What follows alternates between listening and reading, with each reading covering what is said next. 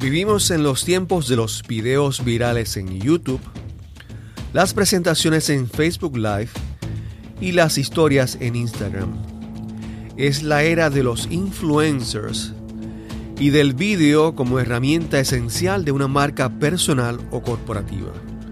Hoy hablamos sobre cómo sobrevive la industria de publicidad en este entorno lleno de nuevos retos.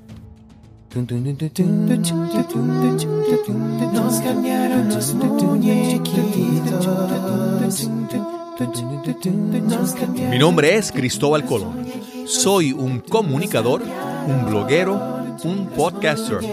Y eso es, nos cambiaron los muñequitos, porque lo único constante en la vida es el cambio. Bienvenidos a Nos cambiaron los muñequitos, el podcast donde hablamos sobre cómo manejar el cambio, cómo adaptarnos, cómo reinventarnos. Hoy les presentamos el episodio número 43 y conversamos con mi amigo Isaac Ruiz Santana. Isaac es un videógrafo con muchos años de experiencia y hoy conversaremos sobre la evolución, la transformación de la industria de la publicidad. Además, cómo podemos utilizar el vídeo como herramienta para promover nuestra marca personal o nuestra marca corporativa. Esperamos lo disfruten. Bienvenidos a otro episodio de Nos cambiaron los muñequitos. Hoy vamos a tener una conversación sobre tecnología y sobre muchas tendencias que han ocurrido recientemente en los últimos años. Y vamos a conversar con Isaac Ruiz Santana. Exacto, ¿verdad? Ese es tu segundo apellido. Sí, sí, eso, es correcto. ¿Cómo estás, Isaac? Muy bien, ¿y tú? Isaac tiene una trayectoria, usted lo ve y lo ve joven, pero él tiene una, trayectoria de más de 20 años en, en la publicidad, eh, como videógrafo, grabando anuncios, grabando diferentes trabajos y tiene una gran experiencia. Y vamos a hablar hoy un poquito sobre su experiencia, su trayectoria y cómo ha ido evolucionando todo el campo de la publicidad, la introducción de las redes sociales, de los videos caseros, vamos a decir de esa manera, en, las redes sociales, online, cómo todo esto ha cambiado y ha evolucionado. Isaac, cuéntanos un poquito, ¿cómo tú comenzaste? Pues yo eh, estudié en la Universidad de Puerto Rico, el Colegio de Arecibo. Eh, allí este, hice un bachillerato en comunicación teleradial. Ok. Eh, de ahí este, eh, hice la práctica en un lugar llamado DVI, eh, Digital Video International, donde pues comencé mis primeros pasos trabajando también. Empecé allí como animador gráfico, editor. Y pues luego, como al año, año y medio, pues entonces pues comencé a... Me fui de allí, este, comencé una compañía con un socio, y adicional, pues, edité freelance eh, para algunas otras compañías. Este, y pues de ahí, pues, fueron 20 años. Eh, eh, empecé a dirigir también comerciales, hacer la fotografía, ¿no? A, hacer otro tipo de, desenvolverme en otro tipo de, en otras áreas dentro de, las filmaciones, mayormente en publicidad, este, comerciales para televisión, este, documentales, videos musicales. Y la, industria de la publicidad, yo he visto que ha tenido como unos, unos, cambios en los últimos, mm, tal vez las últimas décadas, ¿verdad? Yo recuerdo haber visto hace un tiempo atrás la, que muchas, muchos comerciales de cadenas, de, de compañías importantes, productos importantes, yo veía que los hacían en sitios que no eran escenarios en Puerto Rico, era fuera de Puerto Rico. Y ahora también con, el uso de las redes sociales y todo eso. Háblanos un poquito de cómo, cómo ha ido cambiando eh, esos, esos cambios en la, en, la, industria de la publicidad. Pues sí, hace unos años atrás, yo diría unos 10 años, eh, aquí en Puerto Rico, pues hubo un movimiento eh, que por el cambio de moneda que había en Argentina y Uruguay, pues pues mucha gente pues empezó a moverse a, hacer sus comerciales allá, eh, porque pues eh, obviamente un cambio de moneda de 3 a 1, pues era, ellos podían lograr con el presupuesto que tenían aquí eh, en Puerto Rico, pues hacer unas producciones mucho más, Claro, claro. más detalladas, ¿no? Más, más, más grandes. Eh, pero eso fue, eso pues mermó porque Y esto, ese, ese cambio empezó a afectar la industria en Puerto Rico, a, la- a los, a, los, a los recursos, los talentos de, de este país, o, o cómo comenzó, eso ya empezó a afectar la industria. Eso, sí, eso tuvo un impacto bastante grande. Eh, hubo un momento eh, cuando, pues, yo, eh, nosotros, pues, empezamos la compañía de nosotros. una vez hicimos una- un conteo. Y pues antes habían, eh, antes de yo entrar a, a esta industria, pues habían, habían cuatro o cinco casas productoras grandes, que eran, que eran casas productoras que pues tenían su- su- sus empleados fijos. Pero ya para esa época que yo entré, eh, empezaron a surgir lo que le llamábamos eh, boutiques, que eran pues más compañías donde habían dos o tres personas y se contrataban eh, personas freelance. Eh, y para esa época, una vez empezamos a contabilizar y habían casi 30 entre casas productoras grandes y boutique creativas. Eh, cuando comenzó esa fuga de comerciales a Argentina, prácticamente esas casi 30 eh, boutiques de producción y, y casas productoras, eh, se quedaron como unas 7 o 8. Ok. Eh, porque fue una fuga bastante grande, y sobre todo eh, eh, pues, los comerciales grandes, ¿no? Este, y sí, sí, el impacto fue, empezó, el impacto empezó en casa productora, pero luego siguió afectando otros renglones, como pues empe- ellos empezaron a ofrecer pues las locuciones. ok, ok. eh, que fue que empezó a afectar, no, empezó a afectar un sector, pero poco a poco eh, Se extendió a otra. se extendió a otras áreas. De hecho, eh, recuerdo que cuando ellos comenzaron a, a utilizar estas eh, casas extranjeras, las traían aquí a Puerto Rico a realizar. Así fue como entraron y luego de ahí pues empezaron a producir allá. y sí, o sea, fue un impacto bastante grande en la, en la industria aquí cinematográfica. Después de eso, más recientemente, eh, también en Puerto Rico, obviamente ya hace poco más de, de un año de ese, de ese suceso, también ocurrió el, el huracán, el huracán María. Eh, también eso, ¿cómo afectó entonces eh, el huracán María el impacto a la industria? Me imagino que, por ejemplo, eh, de varias maneras, porque personas que si ya el- la industria estaba difícil y no con el huracán era más difícil, empezaron a, a buscar opciones de empleo fuera de Puerto Rico. Háblanos un poquito sobre entonces cómo ocurre, cómo ocurre con el huracán después. Pues eh, yo diría que, o sea, es, el, el huracán fue un detonante, algo que ya estaba ocurriendo. Y es que, pues, eh, antes del huracán, pues, eh, hubo el impacto también de las redes sociales, eh, donde, pues, la gente, pues, pues, los clientes estaban buscando hacer videos, pues, un poquito más económicos. Sí, Eh, Y pues ya el que estaba con una infraestructura grande de hacer un comercial grande, pues, pues lo, si antes habían, eh, digamos, 10 comerciales grandes al mes para repartirse las casas productoras que habían, pues entonces lo que habían eran dos. sí. Ok. Y pues ya, ya, ya ese impacto pues ya estaba ocurriendo. Con el huracán María, pues este eh, mi recuerdo es que yo empecé a contactar sobre todo pues gente que pues conozco en las agencias de publicidad y pues es- escribir, mira, ¿qué estás haciendo? Eh, me fui para Atlanta o me fui para... porque obviamente eh, el, el- el anunciarte depende de Claro, tú tener claro. un medio Claro, claro. y sin las, las tele, sin, sin luz. Sin telecomunicaciones, sin, sin telecomunicaciones, pues fue un impacto grande eh, eh, para los medios de comunicación. Este, y pues mucha gente se tuvo que. O sea, una, hubo una migración en, en- en el mercado de nosotros bastante grande. De hecho, hubo, hubo un grupo de creativos que tomaron una iniciativa, hicieron una. En LinkedIn hicieron un grupo. eh, hicieron como un listado de, de creativos y gente de la industria que estaba sin empleo Ok.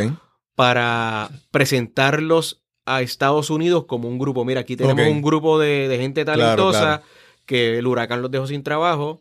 Este, y obviamente, pues ya iban con una referencia de personas que Claro, son bien claro. conocidas en la industria. Y también hacer un grupo era como un banco de talento de diferentes tareas, diferentes recursos que podían ayudar en diferentes etapas de lo que fuera la producción. Sí, sí, y, y de hecho, o sea, el, el, el website entiendo que, o sea, ese grupo en LinkedIn ayudó a mucha gente a Sí. reubicarse eh, fuera de la isla. El, el- el problema también con el huracán es que obviamente eh, se te cortan los ingresos, pero también los gastos aumentaron, porque de repente si no tenías electricidad tenías que utilizar eh, generadores eléctricos de emergencia, el costo del combustible.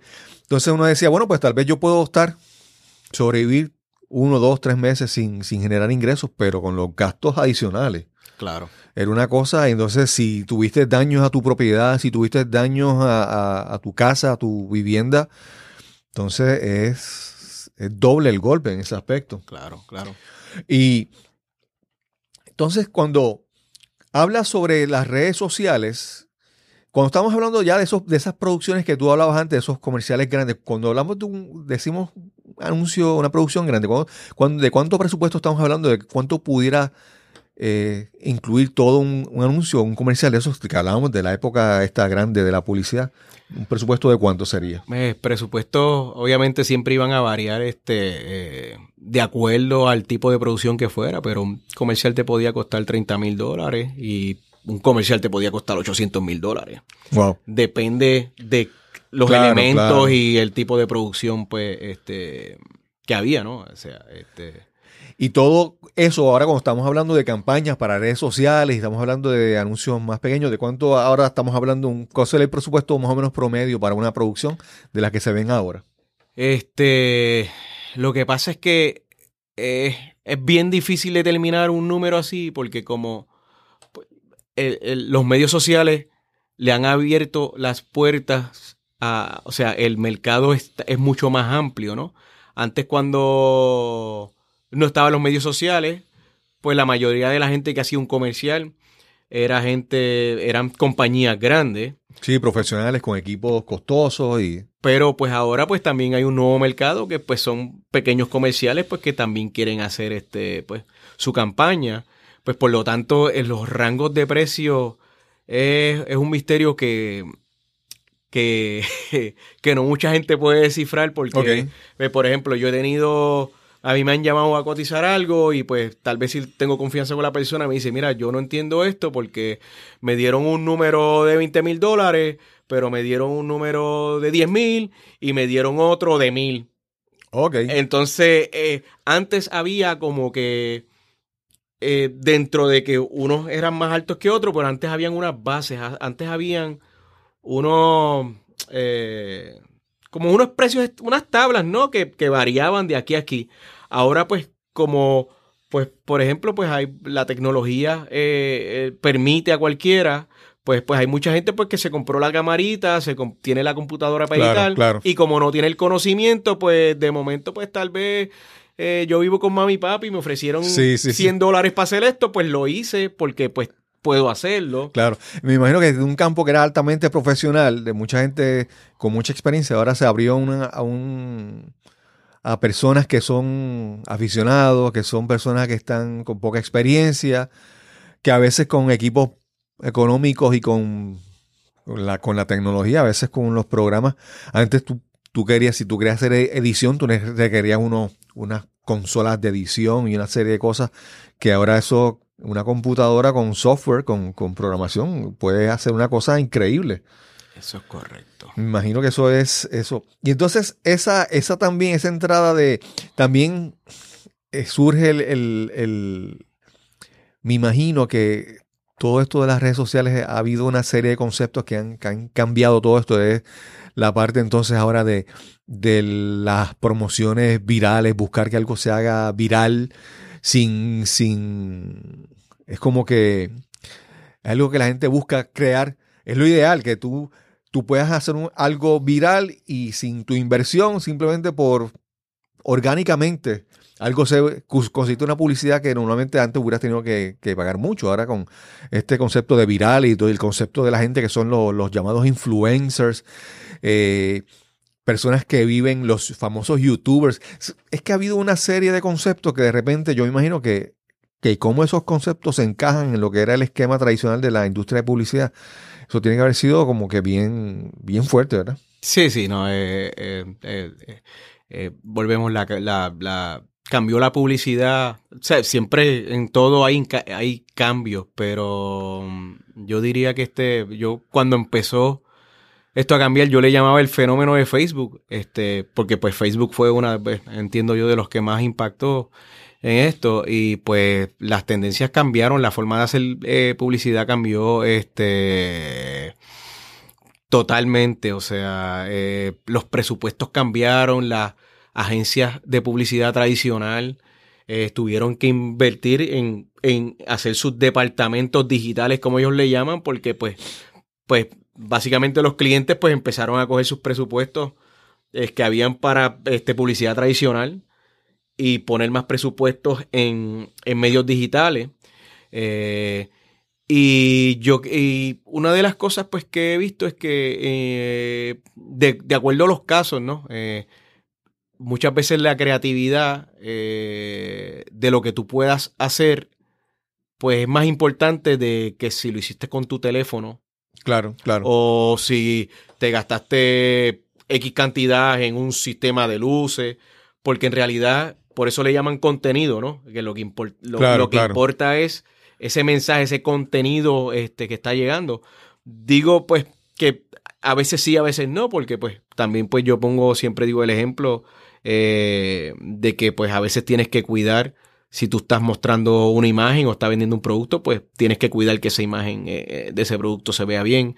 Eh, por eso yo también diferencio mucho que cuando tú vas a producir para un influencer, debe, debe ser este, diferente a cuando vas a vender un producto o una imagen, pues porque pues el influencer simplemente está, está lleva una manera distinta el mensaje, pero cuando tú quieres mostrar algo, eh, pues tú quieres que se vea bien. Claro, yo, yo creo que eso que, que hemos hablado sobre los cambios en la industria de la publicidad y desde el punto de vista de los que están en la industria de publicidad pueden verlo como que eso los afecta negativamente, pero personas que por ejemplo están empezando eh, con la tecnología, ellos lo pueden ver como algo bueno. dicen, bueno, se ha abierto entonces para que yo pueda hacer producciones con algo bien económico, con bien accesible. Y entonces para algunos es negativo, para otros es positivo, pero yo creo que eso que tú mencionas es bien importante, que lo, el, buen contenido no necesariamente tiene que ver con, los gastos de producción. O sea, unas ideas creativas eh, se pueden proyectar bien con, presupuestos más pequeños o con presupuestos grandes. O sea, que la, la, creatividad todavía yo creo que es, es es, rey, es reina en, todo esto. Hace, hace, unos días estábamos hablando sobre hacer uno, unas que todo el mundo piensa en hacer, hacer videos y quieren hacer su canal de YouTube y quieren hacer sus historias en Instagram. Y tú hablaste de un concepto importante, es la parte de, contar la historia. De que a veces la gente dice, ah, yo me paro de frente a la cámara y empiezo a hablar y a grabar y, y ya. Pero ahí, cuando hablaste de ese concepto, es que esa, no, si no todo el mundo se preparó, estudió esto o ha trabajado con estos conceptos, es, difícil. Es la parte de, de, que no es generar contenido ya, es cómo generar el contenido de manera intencionada, efectiva y de manera inteligente, ¿verdad? Sí, porque la, eh, adicional, pues, eh, los medios sociales, pues al abrirse y a estar disponible para todo el mundo, también lo hace más competitivo. Claro, claro. Y si tú tienes, eh, y por ejemplo, uno de los ejemplos que yo he eh, visto mucho, este, pues sí, pues ahora pues hay unas cámaras que pues tú puedes captar buen material y pues de momento pues eh, tú ves 10 videos de este coffee shop, de 10 coffee shops distintos y los viste y se ven bonitos, pero al otro día cuando dice, oye, mira, eh, yo vi un video de un sitio, bien, un coffee shop. Vendiste un coffee shop y fuiste y te metiste en el primero que viste. Claro. Porque te, perdió el concepto del coffee shop, pero ¿dónde es? O sea, se pierde la esencia, ¿no? O sea, no hay una diferenciación del concepto de... Exactamente. Entonces, pues, eh, una cosa que tenemos que tener consciente es que, pues, mira, sí, ahora podemos pautar y este, eh, tenemos esa oportunidad pero todo el mundo tiene la misma oportunidad. ¿Qué tú vas a hacer para que eh, lo que tú pones ahí sea llamativo y sea distinto a los demás para que te pueda atraer Claro. clientes? Un, un ejemplo de esto, eh, no sé si es el mejor ejemplo para hablar sobre esto, pero yo a veces estoy en mi casa y voy cambiando de canal y pasa por unos canales que están dando unos, unos programas que son pagados, son anuncios. Y es el caso típico de, de un, una compañía que vende carros, que vende vehículos. Y tienen el, el típico anuncio que es que tienen al vendedor casi gritando frente al carro y lo tenemos, este carro con estas cosas y lo consigues por tanto mensual con y es como que yo, yo a veces los paso y yo digo, son tan idénticos que tú no puedes distinguir ni siquiera ¿Quién es quién? quién es quién, quién es quién. Entonces se vuelve como una fórmula. La gente piensa que si yo me paro al frente y empiezo a gritar y empiezo a hacerlo como que bien jovial, bien jocoso y bien animado, lo- entonces, pero, pero ¿cómo uno se distingue de los demás? Claro. Y es que no hay un plan, no hay una estrategia. Y, y el plan y la estrategia, aunque volvemos, tenemos medios más económicos, pero siempre hay que planificar y hacer una estrategia de acuerdo a lo que vayas a vender. Claro, Eso es lo que se está dejando fuera. Claro. Estás escuchando Nos cambiaron los muñequitos. Este es el episodio número 43 y hoy conversamos con Isaac Ruiz Santana. A veces, como te diría, yo a veces, eh, vamos a hablar, para, para usar un ejemplo que mucha gente conoce, la, la música urbana, el reggaetón, no es, no es mi, no es mi, mi preferencia. Pero muchas veces yo he visto cómo algunas veces eh, personas, eh, por ejemplo, Bad Bunny, ¿verdad? Más reciente, que tal vez tú dices que tú no estás de acuerdo con su música, pero cuando tú ves, tú dices, ¿cómo esa persona se ha vendido y se ha acomodado? Dices, wow, alguien trabajó con intención, con estrategia de- detrás y logró que esa persona alcanzara esas cosas, ¿verdad? Claro. Que eso, eso, eh, eh, cuando tú ves, por ejemplo, a, a Bad Bunny cantando en el programa de Jimmy Fallon, o lo ves grabando con Will Smith y Mark Anthony, tú dices, oye, yo no le puedo dar, tal vez yo no le quiero dar mérito a su música, pero claro, claro. Estratégicamente el mercadeo detrás de esa persona, de cómo lo han proyectado, pues han sido efectivos, lo han alcanzado definitivamente. E- Eso es así, eso es así. Un, un caso que a mí siempre me, me llama mucho la atención es la banda Kiss. Ok. En los 70, Ujú. eh, yo soy rockero, a mí me gusta el rock. A mí Kiss, pues sí, me gustan unas otras canciones, pero cuando tú... Yo siempre he catalogado a Kiss como el fenómeno de mercadeo más grande de esa época. Sí, Porque sí. definitiva, o sea, ellos simplemente se mercadearon, o sea, y cogieron pon con lo que es satánico, eso me está trayendo, y pues siguieron la línea. eh, pero cuando tú te pones a, a ver la historia de ellos, en realidad era una banda fresita. Sí, no era una banda, no era espectacular. sí. Y ellos utilizaron otros elementos de lo que yo recuerdo. Yo no era tan fanático de Kiss, pero yo recuerdo que ellos tenían una época donde ellos eran una experiencia visual. O sea, sus conciertos eran el, el- el- los disfraces, el maquillaje, y ellos no, no, se, no se fotografiaban sin el maquillaje. Exactamente. Eran unos Entonces, personajes. Sí, entonces en alguna época la gente, los, los paparazzi, yo buscaba, recuerdo que ellos trataban de tirarle fotos a ellos cuando sin maquillaje, pero eran bien cuidadosos con eso. Claro, claro. Y entonces era el, el misterio, era el, el- los personajes, la, la historia, la, la- el mercadeo. Y entonces fueron, oye, y todavía están, Sí, todavía sí, sí, están. tú, pensarás que no son unas canciones, No, no, no. no, no, no son, no son, no son los Beatles, no son los Rolling Stones, no son Pink Floyd, pero, Claro, claro. pero, No, pero no. se han mantenido. No, no, el- por eso digo, o sea, yo para mí ellos son el fenómeno de mercado, uno de los, eh, o sea, de cómo mercadearse, este, eh, Y- efectivamente. No, no, y a otras generaciones, porque yo llega la época de, de Día de las Brujas y tú vas a las tiendas que venden disfraces y, todavía venden disfraces de Kiss. Este, sí, sí. De hecho, ellos tenían hasta carica, habían caricatura de Kiss. Sí, sí, sí, en, sí. eh, en esa época. Y pues, sí, o sea, ellos pues buscaron este una manera de, de, ¿sabes? de cómo venderse y fue efectiva. Claro, claro. Isaac, eh, yo he visto que, por ejemplo, una de las cosas que tú has tenido que hacer, que yo he visto, es que tú, tú has utilizado muchos proyectos, eh, proyectos que te apasionan, que son tus pasatiempos, que son tus hobbies, y les has buscado expandir yo sé que tú eres un fanático de la, de la aventura, de la naturaleza, de acampar. Incluso tu compañía se llama Hike Films, Hike como de caminata. Eso es correcto. Y también creaste un- una página que empezó como un pasatiempo, pero yo creo, veo que le está, está tomando cada vez como que más, más vida, está creciendo más, es conoceapuertorico.com. Y ahí en esa página tú lo que haces es que tú proyectas, tú creas tus videos de sitios que tú visitas en Puerto Rico. Sitios espectaculares. O sea, desde ahora les adelanto que tienen que ir, visitar la página y ver los videos. Y sitios como visitar Isla de Mona o visitar áreas de acampar o eh, un sitio increíble. Y entonces, pero yo he visto que primero, algo que empezó con un pasatiempo, pero con el uso de la tecnología, ahora eh, eso que hablamos de cómo la tecnología te facilita cosas, ahora tú tienes un, eh, antes la fotografía aérea, tenías que contratar un, una avioneta, un Sí, helicóptero. un helicóptero. Ahora con lo- los drones, que veo que tú utilizas los drones, con, con antes cosas que eran más difíciles, por ejemplo, lo que se llama la, los videos de esto de timelapse, no sé cómo se diría en español, ¿verdad? Sí. La fotografía esta que es compuesta con, a lo largo del tiempo. Y ahora eso con, con la tecnología se puede hacer súper fácil. Yo recuerdo hace mucho tiempo había unas películas, eh, unos documentales como eh, Baraka y una Ajá, serie que eran Baraka. famosas porque ellos tenían unos equipos espectaculares para hacer estas películas.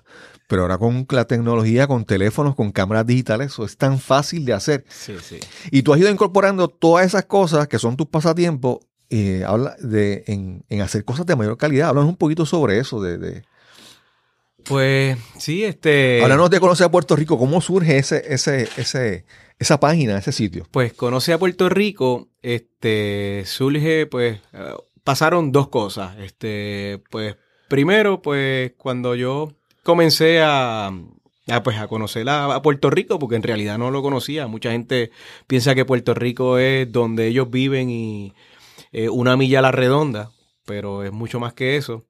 Y entonces, pues, eh, eh, comencé a experimentar y pues a, a fotografiar los lugares donde iba. Entonces, pues cuando los subía a, a Facebook, pues yo veía la foto, pues escuchaba la expresión de mis familiares y gente que estaba fuera de Puerto Rico, Ajá. que, ah, wow, qué bonito mi isla, y pues eh, sentía, ¿no? Que eso despertaba como que El este interés, sentimiento sí, de, sí. ay, qué bonito esto, mi isla, la extraño. Y, y lo otro fue que, pues, mis hijos cuando venían de vacaciones, pues una vez yo dije, yo quiero hacer algo distinto este, este año, eh, este verano, y pues pegué a buscar información de lugares, eh, de cosas nuevas para hacer en Puerto Rico, y no encontré eh, ningún, ninguna página, nada en internet, pues que, que me dijera que yo pudiese hacer con los diferente, nenes diferente. diferente. Sí, porque las cosas básicas. el- Claro, sin tener que pagar un hotel, exacto. sin... eh, eh, y basado también, ¿no? En eso de que, pues, una charca, tú vas a una charca, una playa, pues tú no necesitas pagar. Exacto, exacto. Eh, y pues entonces, pues de ahí nace Conoce Puerto Rico. Este, eso fue en el 2011 eh, que registré el nombre y pues comencé pues a subir fotos eh, como un como un este fue un blog más diseñado pues eh, visual no este eh, poner fotos poner un po- poquito de información del lugar. Este al pasar los años pues mucha gente pues siempre me, me- me hacía el acercamiento no de que este pues que debía pues buscar una manera de, de poder eh, comercializarlo un poquito Sí, profesionalizarlo y generar ingresos con eso. Claro. Y pues ya pues finalmente este año pues estoy eh, en vías pues de, de pues comenzar a pues una nueva etapa en conocer Puerto Rico y pues eh, eh, voy a incorporar más video, ¿no? Este Sí. ¿Cuál ha sido el más video, el video o el...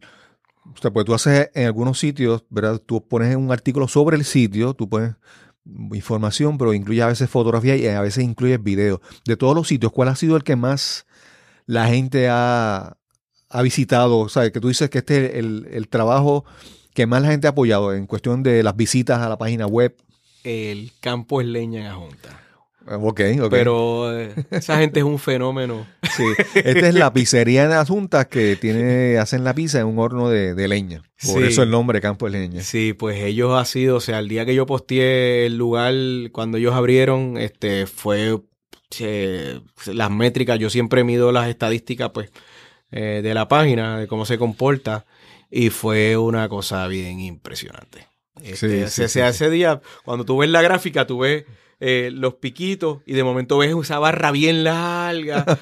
este, no, ahora mismo no recuerdo, pero yo entiendo que el día que yo puse el post de ellos, la página, eh, ese post tuvo eh, sobre 14 mil views en un día. Wow. Y estamos hablando hace ah, unos años atrás, eso fue... Sí, eso fue hace como cuatro años. eh, no, sí, como cuatro, cuatro años. Pero esto, y esto no se dio de que fue un trabajo que tú lo hiciste comercialmente, eso fue... Eh, pues son amigos Sí, y pues vamos, vamos a hacer esto, sí, yo una fui, tiré la foto, puse la información donde estaba, hice un videíto y lo subí.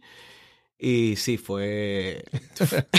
Eso, eso, yo me imagino que eso te, te tiene que haber demostrado la, el potencial de esa página y, y de, la- de- de este trabajo.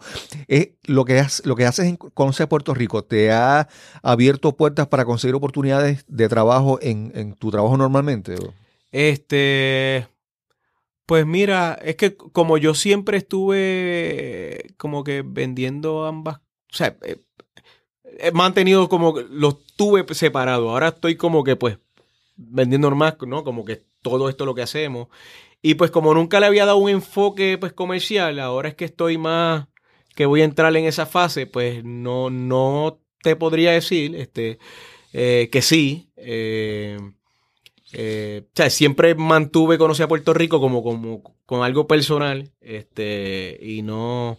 Pero sí en esta etapa, pues ya he tocado varias puertas y, y est- estoy bregando eh, varias propuestas. Este. Para pues, pa- pa empezar a, mercadearlo como un negocio. Y de hecho, una de las cosas que, estoy haciendo, que pues, por ejemplo, he tenido acercamientos de gente que me dice, ah, pues mira, pues yo quiero hacer un video para mi negocio y yo le di, este, para que me vaya, para que me di, eh, para que me hagas un, y yo lo que le digo a la persona es, mira, déjame ir a tu negocio, Claro. déjame, o sea, yo no te voy a decir, te voy a hacer un video, lo que tú me estás diciendo, vamos a ver a tu negocio, vamos a ver cuáles son los Claro. puntos fuertes, volvemos, planificar Si no es llegar y, filmar es, y ya. y es- y hacer una estrategia, o sea, eh, eh, vamos a ver, vamos a analizar qué cosas buenas tiene, qué cosas no, y en vez de simplemente llegar allí con una cámara, vamos a grabar lo que está aquí y ya vamos a pautarlo, pues, pues vamos a hacer este, vamos a hacer algo pensado que sea sí. efectivo. Lo que hemos hablado de diferenciar, de, de hacer que sea una historia, que sea algo atractivo. Claro, claro. Porque Porque no- no mi, es- mi- mi fin no es hacer un video, es hacer un video que funcione. Sí, sí. No es que la gente diga, ah, mira, hay un sitio, hay una pizzería que hace pizza en, leña, en, en un horno ahí, donde, yo no sé dónde es. Claro, O sea, claro. la cosa es que ya, por ejemplo, ahora el campo es leña, es el nombre, ya la gente lo, lo conoce. Eso es así. Y es esa experiencia. Isaac, hay mucha gente que está tirándose porque dicen, no, la cosa es atreverme y hacerlo y tirarme y hacerlo. Bueno, sí, eso tiene su, su mérito, pero también uno trata de hacerlo con lo que yo tengo lo mejor posible. Yo, yo he visto que ya tú has dado dos talleres de cómo las personas pueden comenzar a hacer sus videos para las redes sociales, para YouTube. De manera económica, no es que vayan a invertir una cosa, ¿verdad? Pero cosas, conceptos básicos para hacer que tus videos luzcan más profesionales. Video- eh, ejemplos como la iluminación, el en cómo tú encuadras una imagen eh, para video, ¿verdad? ¿Qué, qué, conse- qué consejos tú puedes darle a personas que están comenzando, que quieren comenzar a hacer algo en video, en, en las redes sociales y, y, ¿verdad? No es que vayan a invertir o vayan, pero qué cosas pueden hacer, qué cosas tienen que vigilar para que sus videos luzcan lo mejor posible dado su- sus recursos. Claro.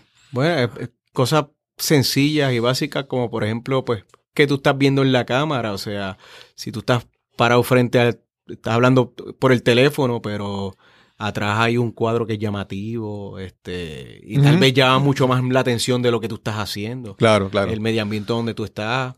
Este, ser bien observador, el sonido, o sea, vas a grabar en un sitio que, que es ruidoso o, eh, A veces, eso que mencionas de lo, de lo que hay en el fondo, a veces la gente se, se toma un video y atrás tienen una, una, un librero, una tablilla con libros, y la gente está pendiente más a los libros que están ahí y se voltean a ver, mira cuáles son los libros que tiene en el fondo. La gente se, la gente se enfoca en cualquier cosa y pues Este, también tienes que tener cuidado por eso mismo, porque la gente se, se, se fija en lo que está en el medio ambiente y pues los medios sociales pues también tienen eh, las cosas buenas se pueden convertir en malas. Por ejemplo, la gente ve algo raro, le puede dar pausa y decirle adiós, pero mira el, mira el cuadro, lo que está ahí atrás. Sí, y entonces de momento, pues, tiene la otra herramienta que es que voy a comentar.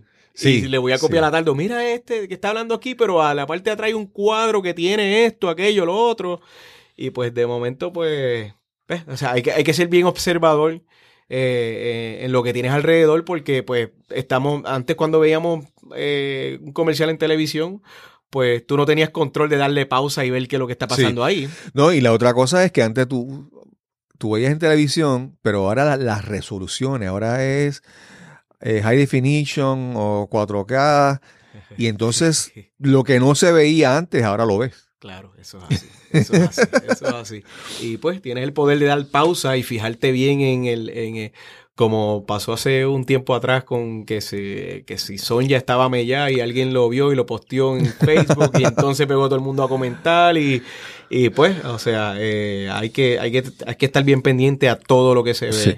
Y cosas que yo he visto como la, la iluminación, a veces la gente se, se, tira un video y el fondo está mucho más claro y la persona ni se ve. Claro. Y, y entonces, si eso es lo que tú, si tú quieres proyectar que tú eres un negocio y tú quieres conseguir clientes, Oye, eso, eso habla de ti. Claro. Si tú eres, si tú te estás vendiendo como que tú eres, digamos, un coach o eres un psicólogo o un consejero y tú dependes de atención con la audiencia, con, tu público, de conversar con ellos, y tú hablas y no se escucha lo que estás diciendo, pues la gente no. Claro. Son, como te digo, a veces uno contrata a alguien por la calidad del trabajo, por la, la atención a los detalles. Por ejemplo, tú contratas a un ebanista que haga, que haga un gabinete para tu casa y tú quieres ver que las terminaciones y los detalles se vean bien. Eso es así.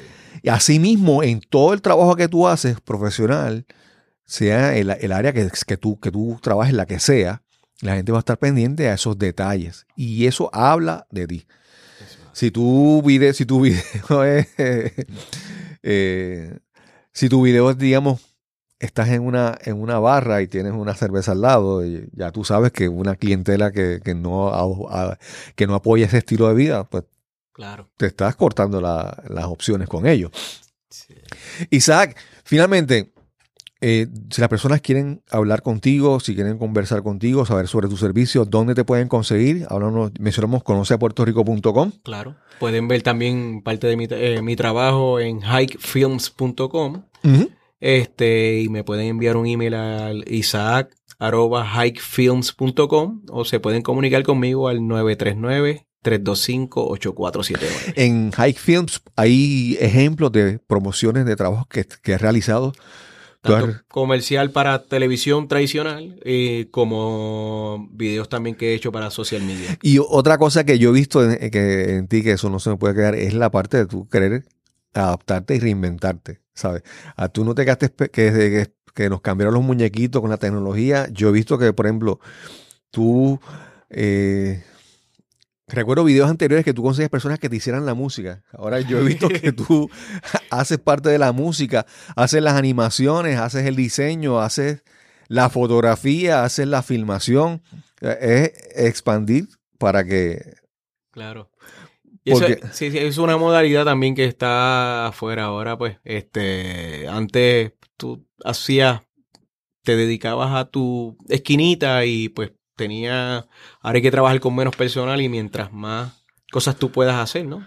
Este, es como antes decía, había un refrán que decía, you can be the jack of all trades and king of none. Okay. Eso ya, eso ya no existe. Ahora tú tienes que, tienes, ah, master of none. Okay. Ahora tienes que masterizar más de una cosa. Jack of all trades, master of none. Pero el asunto es que ahora, con la tecnología, antes, por ejemplo, antes tú necesitabas un, un diseñador gráfico porque las herramientas que él usaba las dominaba él. Claro.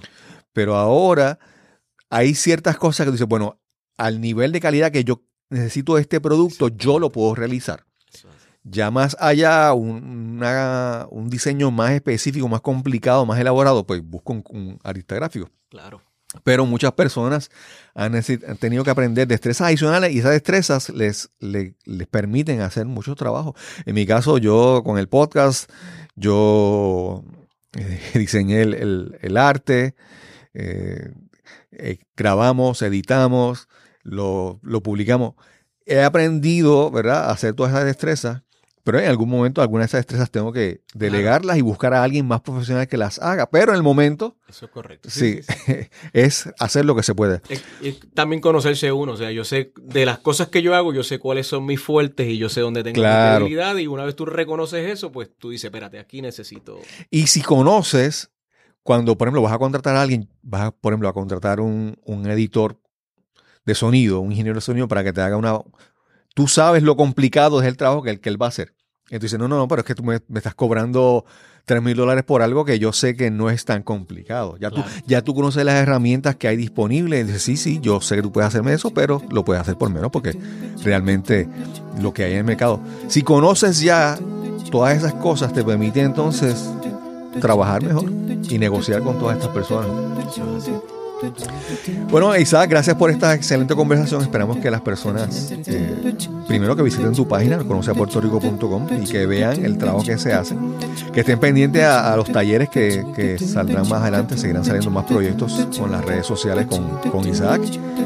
Y sin más, nos encontraremos en el próximo episodio de Nos cambiaron los muñequitos. Hasta la próxima.